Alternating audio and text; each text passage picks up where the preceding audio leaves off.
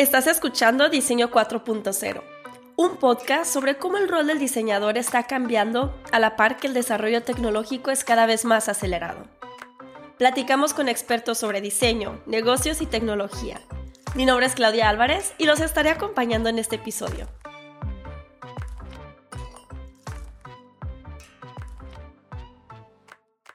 Hola, muchas gracias por acompañarnos en este episodio de Diseño 4.0. Hoy platicamos sobre cómo el desarrollo tecnológico ha cambiado el service design y las habilidades que debemos desarrollar para mantenernos vigentes. Para esto nos acompaña Claudia Sosa, service designer mexicana, experta en diseño de servicios para la industria financiera y de la salud. Se ha destacado por su liderazgo y por su habilidad en resolver problemas utilizando metodologías de diseño. Una de sus aportaciones dentro de la industria financiera ha sido diseñar servicios para BBVA, desde la perspectiva de Human Centered Design. Muchas gracias por acompañarnos el día de hoy, Claudia. Gracias por la invitación, Claudia. Tocayas. Es curioso cómo hablar con nosotras mismas. Sí.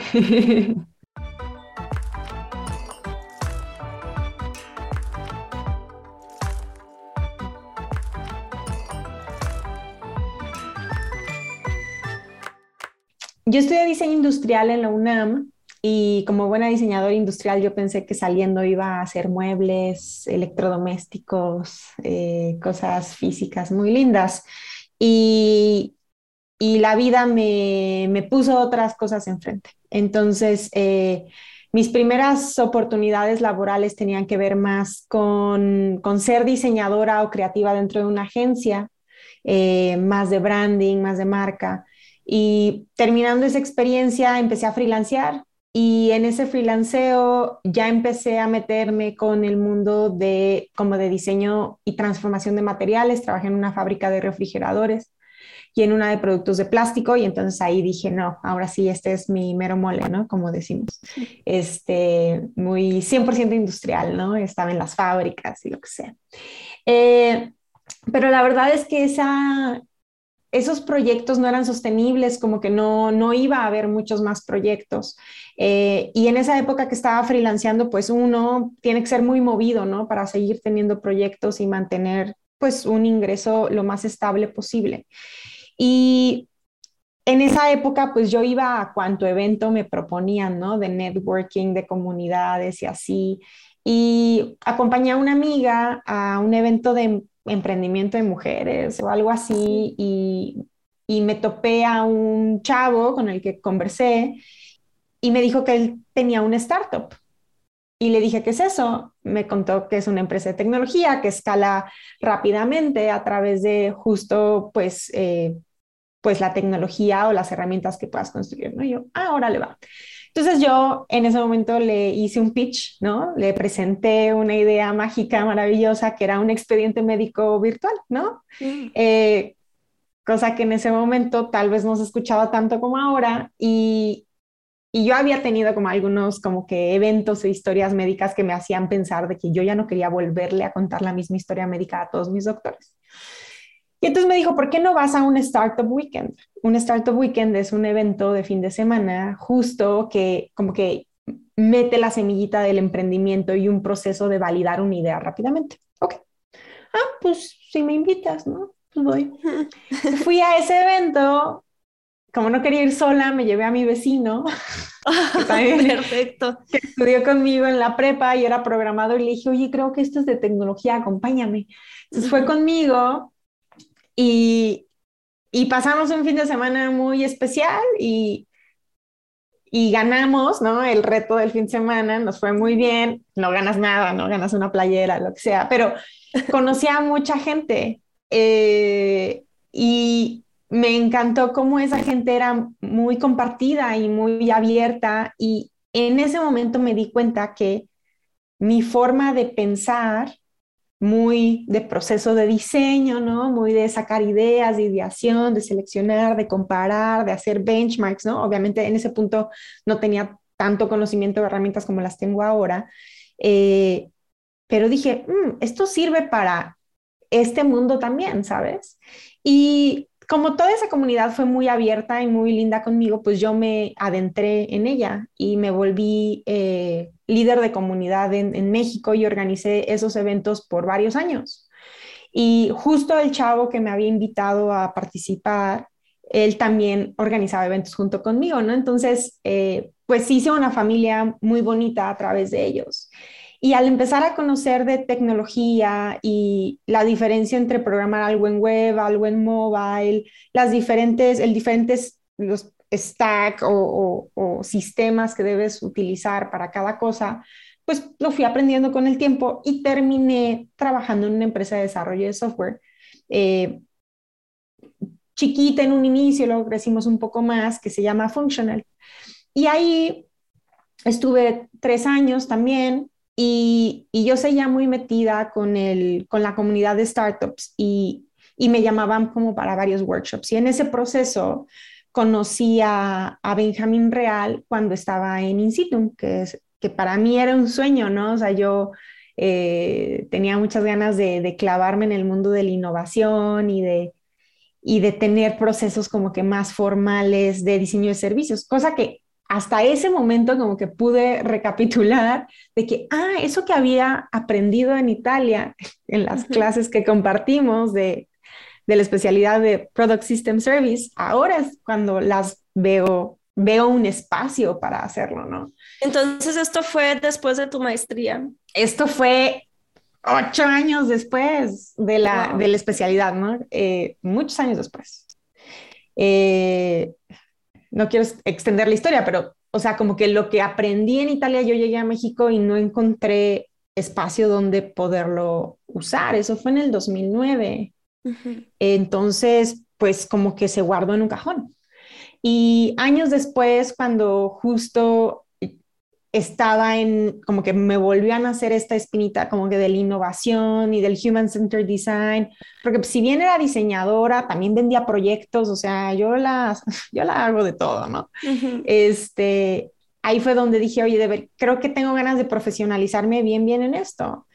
Y Benjamín Real, eh, le estuve ayudando para unas cosas de su maestría eh, y hubo un punto en el que me dijo, oye, Mm, creo que voy a aceptar una oferta en, en, en Vancomer en ese momento y me gustaría que fueras parte del equipo. Y yo, no manches, ¿cómo crees? En un banco, ¿qué es eso? horrible, ¿no? Le dije, no, no, no, llégale. Un ambiente más cuadrado. Sí, ¿qué, ¿qué, voy a hacer yo ahí? O sea, yo ni sé hacer nada, o sea, sabes, como que no sé, no sé nada. Y él fue muy insistente y se lo agradezco mucho porque fue, me dice, ay, te invito a unas chelas. Y otra vez me lo decía, oye, vamos a vernos. Y otra vez me lo decía. Y yo le dije, bueno, ¿qué de verdad crees que, o sea, que soy, o sea, que estoy para eso? Porque la posición en la que iba a entrar era, como de eh, consultora de research o de UX o algo así, pero yo no tenía esa formación per se, ¿no? Y me dijo, sí, no, yo creo que sí. Y yo, bueno, pues si tú crees y, y justo la verdad es que se alineaba con lo que estaba pensando en ese momento, ¿no? Que donde quería un espacio donde hubiera, donde como que mi trabajo tuviera más impacto, donde pudiera aprender de otros profesionales como yo, creativos del diseño, como más herramientas y donde pudiera tener proyectos pues, retadores, ¿no? Entonces, como que esas tres cosas se conjuntaban en la oportunidad laboral de, de, de Vancomer y pues tomé la decisión. Y la verdad, yo creo que ha sido la mejor decisión que he tomado en, yo creo, toda mi carrera profesional, la verdad. Y, y es que fue una suma de, de, momentos muy, o sea, fue una suma de, de características y contextos que nos permitió crecer mucho a todos, ¿no? O sea, cuando, cuando nosotros llegamos, éramos un equipo muy pequeño de 10 personas y en el transcurso de tres años llegamos a ser 160 y cuando yo me fui seguían creciendo, ¿no? Entonces, eh, en un espacio donde no había diseñadores, donde nadie sabía qué era el diseño y obviamente nos encontramos con mil retos, pero también muchas oportunidades para crecer y entonces nos tocó hacer, tener que hacer muy buen diseño, tener que vender muy buen diseño y tener que liderar a equipos, ¿no?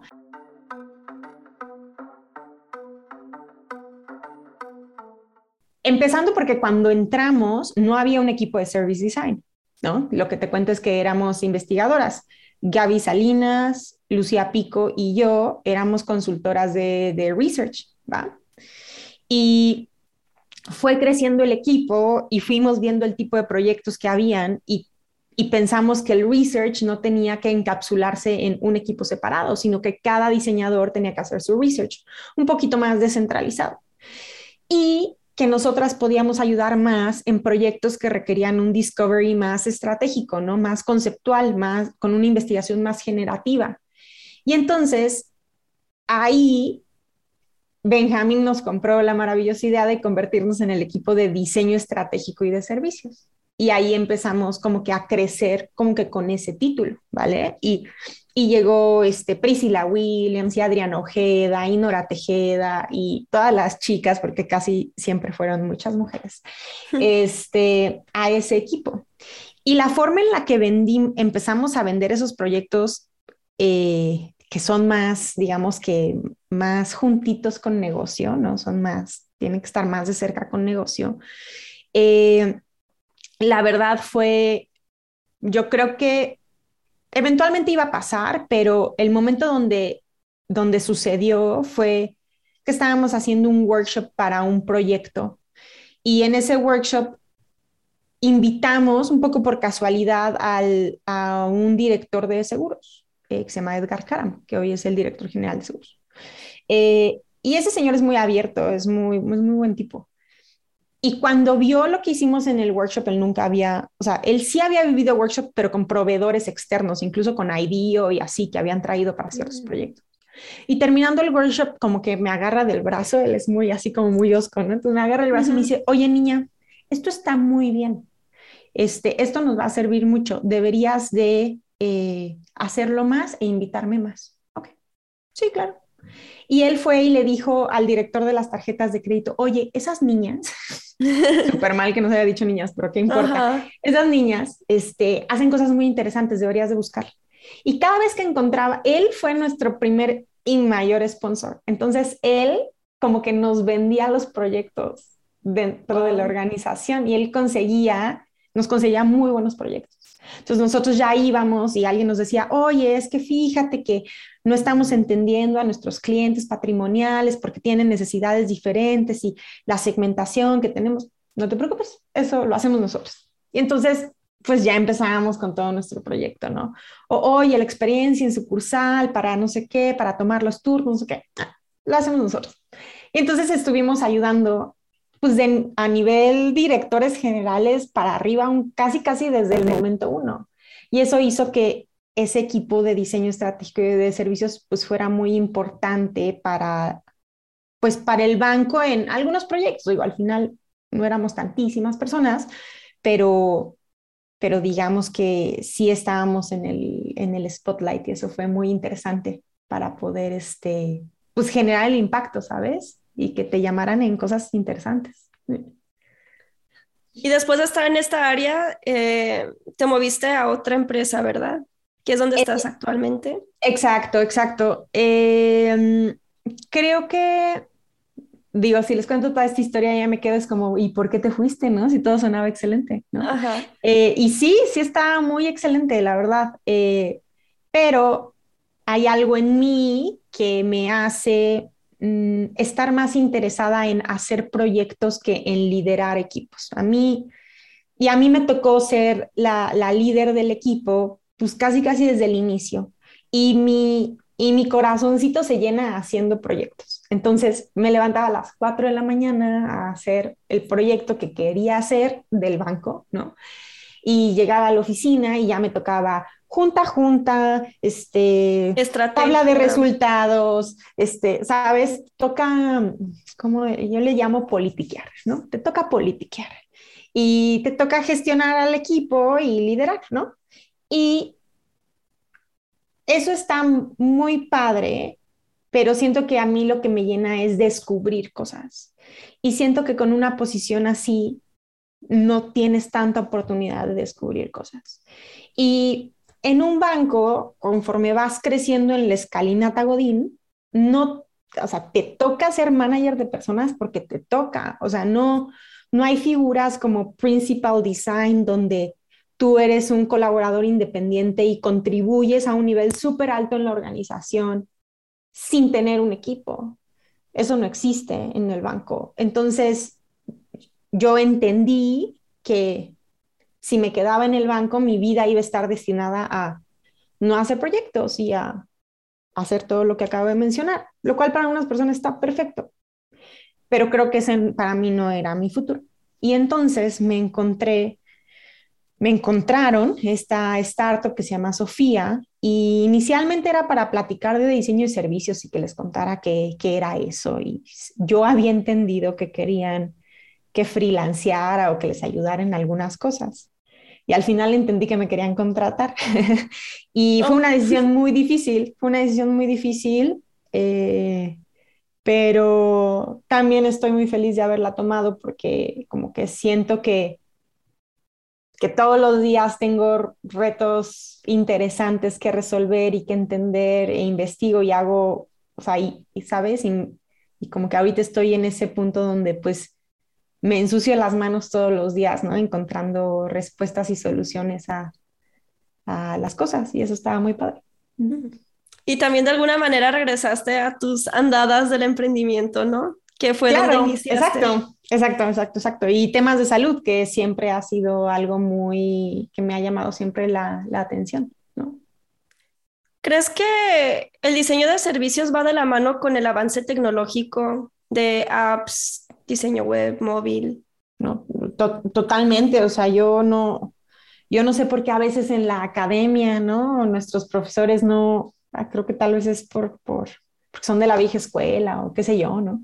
Este, no, no lo consideran en, como que en la currícula o en lo que platicamos, pero si tú te fijas, en el día a día vives con esto siempre de la mano. El celular. Este, estamos trabajando en esto todo el día. Eh, las personas que te contestan en un call center usan herramientas tecnológicas. Entonces, como que me parece absurdo que tengamos que incluso hacer énfasis, ¿no? De que service design y la tecnología conviven. Obviamente conviven, como los seres humanos conviven, ¿no? Con tecnología. Del 2008 para acá, ¿has notado algunos cambios importantes dentro del el diseño de servicios? Para serte súper sincera, recuerdo muy poco lo que aprendí en el 2008, eh, pero seguramente sí. O sea, creo que lo que se ha mantenido es el tema de herramientas. O sea, como que siento que desde ese entonces, como que tenía el concepto de los clásicos journey maps, blueprints, personas. Eso no ha cambiado. Eso no ha cambiado. Eso siento que, que, sigue siendo como, como algo muy base. Pero creo que lo que al menos en mí ha cambiado, y es que yo no soy una persona particularmente académica, he de decirlo. O sea, hay mucha gente que sí es de, ay, de la maestría y ay, el doctorado, y, ¿no?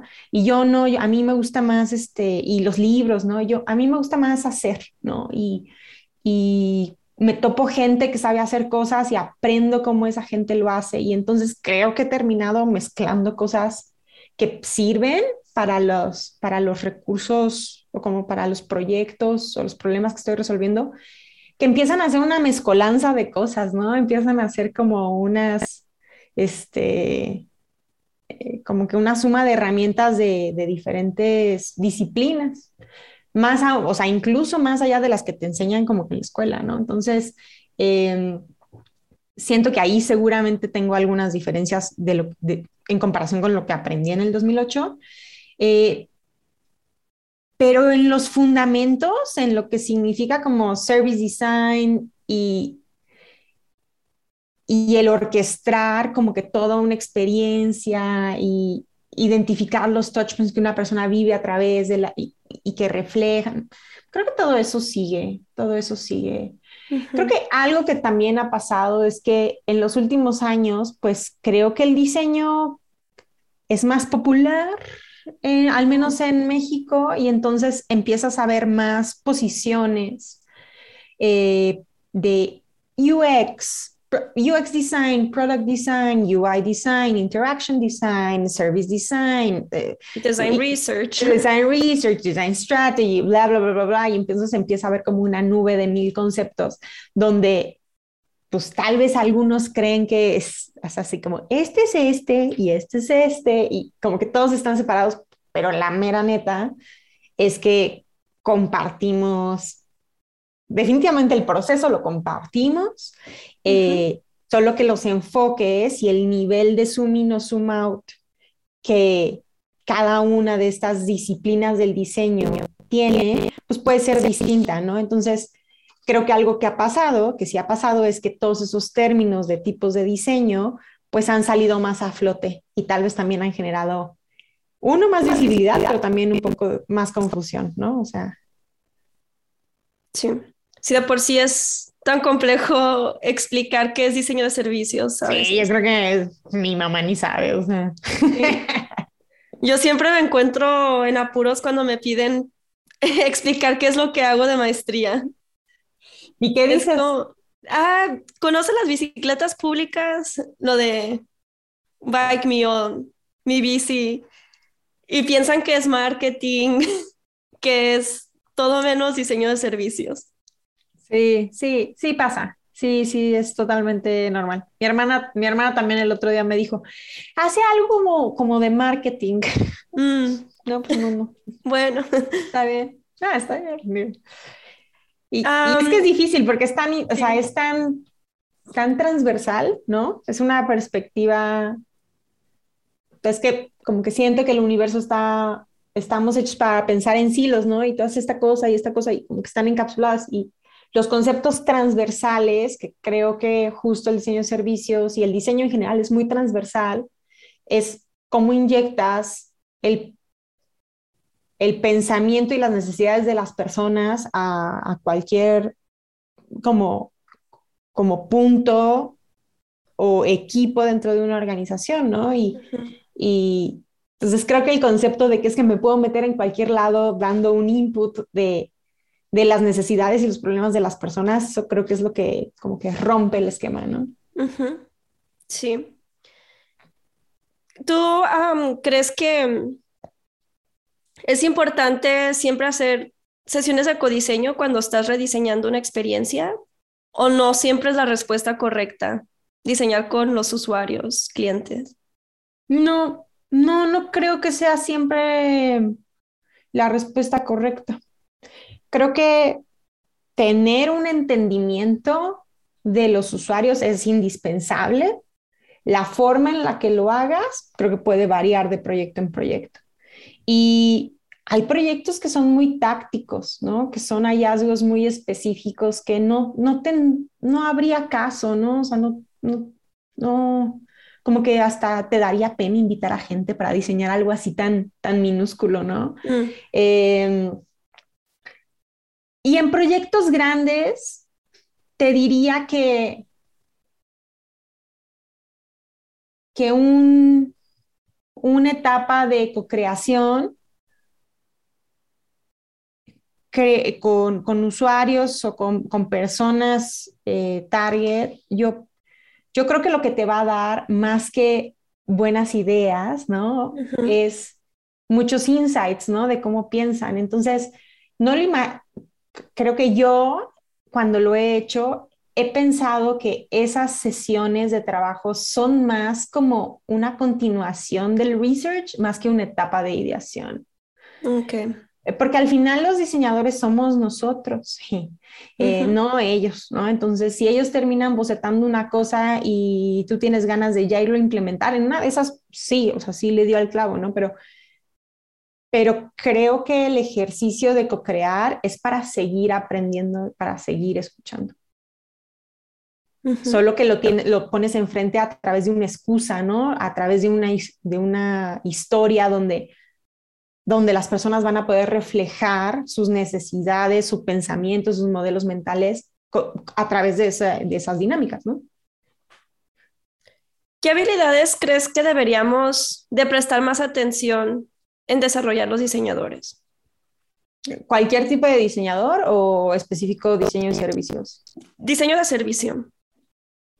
depende de dónde estés trabajando y qué estés haciendo, son historias bien distintas, ¿no? O sea, haber trabajado en un banco y haber trabajado grandote y haber trabajado en una pyme te, o en una startup, o sea, son historias completamente distintas.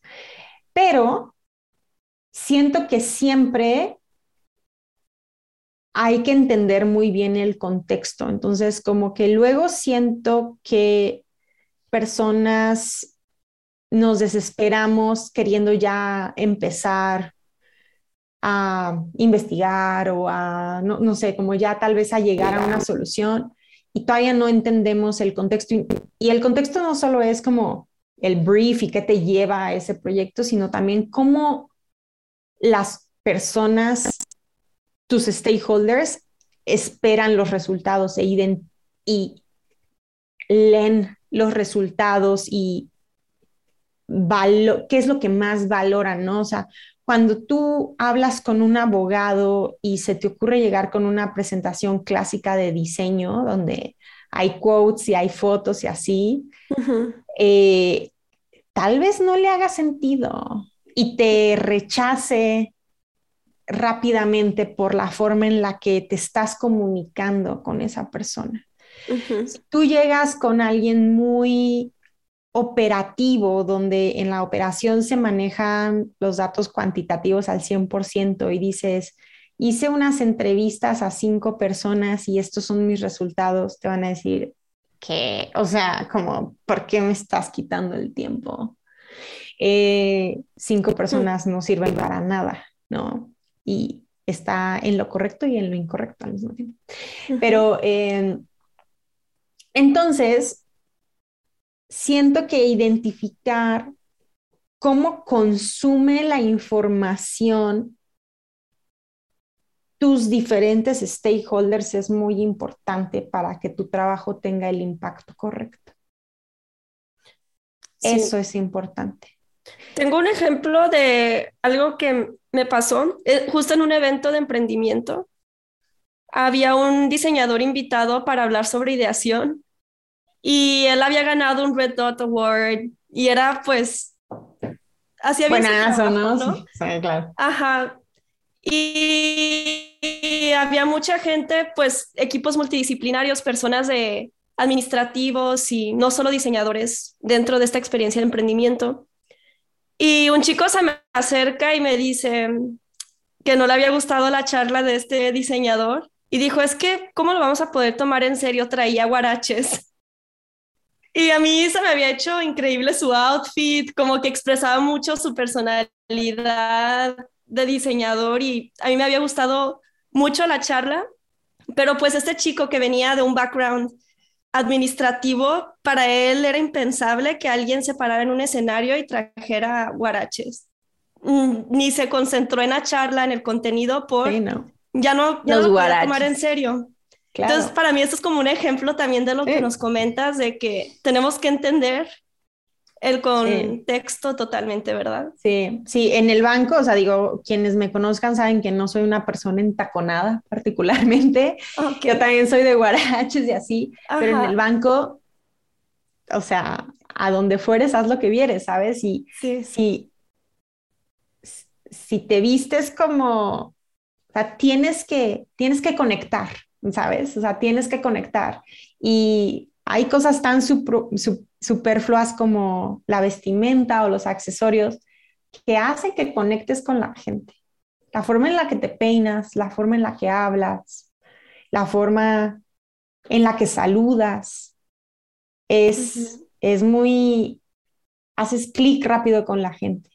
Y, y es importante porque, o sea, es importante no, no tratar de ser el, no, sabes que es que yo soy el diseñador rockstar y yo así soy, ¿no? Y, punto. Mm.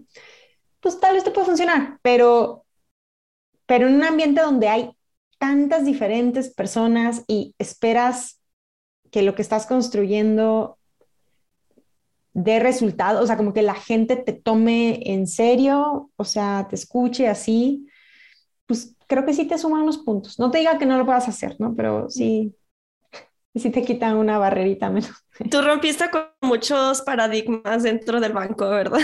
Yo creo que sí, yo creo que sí, la verdad sí. Y al principio me vestía muy de tacones y luego sí llevaba mis guaraches y estaba bien. Pero supiste poco a poco, ¿verdad? Sí, pero es que es la primera, eso es como que la primera impresión y cuando ya logras que la gente te tenga confianza o ya la logras sorprender, ya después el outfit no importa, ¿no? ok, ya soy yo misma. exacto, exacto, exacto. Perfecto.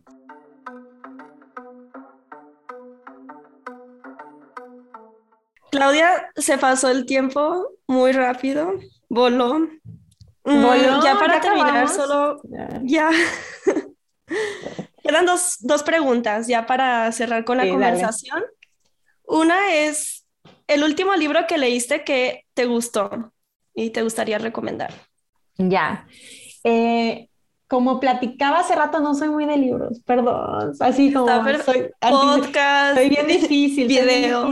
me cuesta mucho trabajo, no me concentro. Pero este estoy leyendo uno que se llama Inspired, que es del rol del product manager. Y a mí me encantaría que muchas personas que se dicen llamar diseñadores de servicios lean ese, ese, ese libro y vean que ese rol, esa posición que pueden encontrar en LinkedIn en cada vez más, las habilidades que tenemos como diseñadores de servicios encajan así como un molde. Entonces, hoy mi rol en, en Sofía es ser product manager y service designer. No me, no me quiero quitar el nombre de service designer, aunque a mí, o sea, en Sofía soy product manager. Pero todo lo que he aprendido en el mundo del service design lo aplico ultra bien y con mucho ownership teniendo, teniendo esa posición.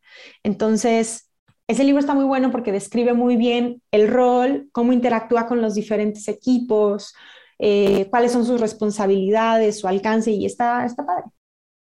¿Hay alguna persona que has tomado como inspiración dentro de tu trabajo? La verdad, eh, tal vez sí, o sea, sí me inspiran, pero creo que me dejan más marcadas como aquí adentro, no sé, como, como que te, me generan más emoción como que personas que he conocido en, en research, o sea, como que conociéndolos para algún proyecto o que me han dejado muy en la memoria como, es que esta persona tenía esta, este problema, ¿no? Y, y es súper importante pues me dejan marcada de por vida, ¿no? Y mm. creo que más bien ese tipo de personas son las que me inspiran, ¿no?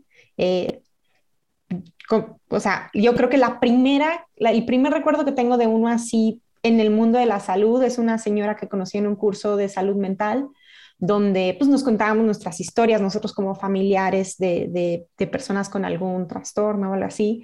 Y esta señora tenía eh, tres hijos y un marido, todos con algún tema. El marido alcohólico, los hijos, uno esquizofrénico, el otro depresivo, así pesado, pesado.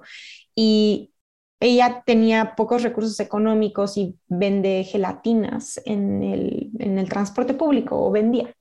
Y nos contó la historia de cómo un día uno de sus hijos, en uno de, su, de las crisis, pues le tira las gelatinas por la ventana y fue todo un caos. Eh, porque pues ya no tenía material para vender y sin ese dinero no podía comprar las medicinas y bla, bla, bla, bla, bla. Y conforme lo va contando, o sea, esa historia está llena de emoción, o sea, no puedes deshacerte de esa emoción nunca en tu vida, ¿no? Y, y siento que eso es lo que a mí cada vez que lo recuerdo, pues son las ganas de, ¿cómo le hago para que una persona como ella no tenga toda su, su riqueza en unas gelatinas, ¿no? O que viva un día a la vez, o que sus hijos no puedan ser atendidos en un sistema de salud que en teoría debería de darles el acceso, ¿no? A servicios y a medicamentos. Entonces, pues son, esas son las cosas que me inspiran, más que libros o, no sé, personalidades del diseño.